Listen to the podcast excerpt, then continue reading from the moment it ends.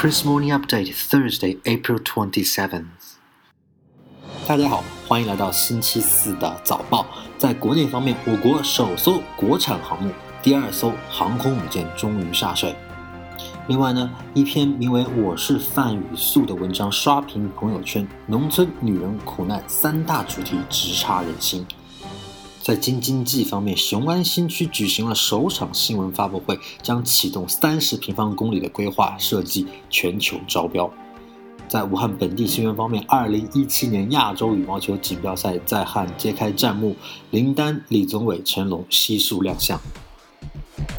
China officially launched its second and the first domestically developed aircraft carrier on Wednesday morning in Dalian, Liaoning province. The ship is the largest and the most sophisticated surface vessel China has ever built.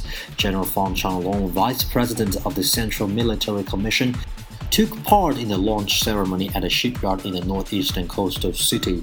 Fan's presence indicates the significance Chinese leaders attach to the colossal ship because only the most important equipment for the PLA would have top level officers at the public debut ceremony.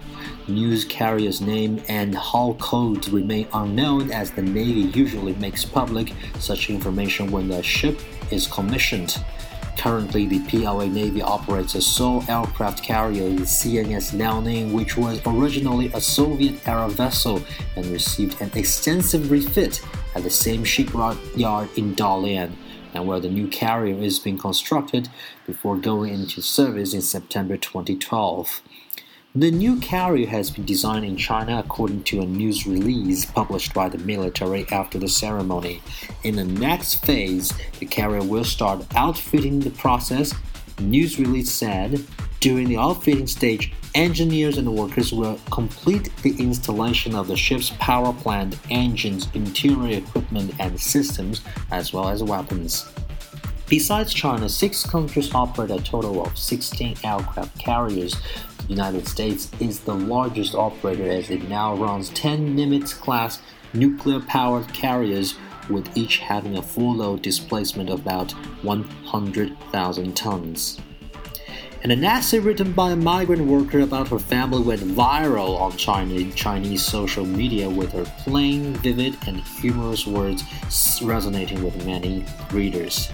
Fan Yusu, 44, from a village in Xiangyang, central China's Hubei province, now does housekeeping work in Beijing.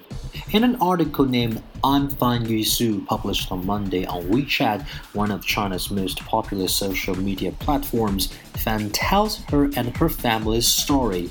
My mother was an elected village official of women affairs in 1950 and stayed in power for 40 years, even exceeding the reigning of the Saddam Hussein and Muammar Gaddafi.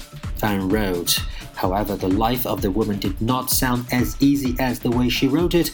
A high fever left Fan's eldest sisters with a mental impairment, and her other sister contracted polio. She moved to Beijing to work at 20 and married a man five years later, but they got divorced soon due to his alcohol abuse and domestic violence. Fan now takes care of her two daughters alone. The story instantly attracted over 10 uh, or 100,000 viewers a day, and over 20,000 of them posted comments. I see an extreme strong mind behind the small body of a mother, a reader said. Generally, the most touching words in life are not the rhetorical ones, but the plain ones refined by life, one reader commented. And the article exposed many social problems in China, but stopped where it should. Fan has kept up her habit of reading and writing ever since she went to school. This probably laid a solid foundation of her writing skills. In an interview with Beijing Youth Daily, Fan said she used to read masterworks of world renowned writers from China and other countries.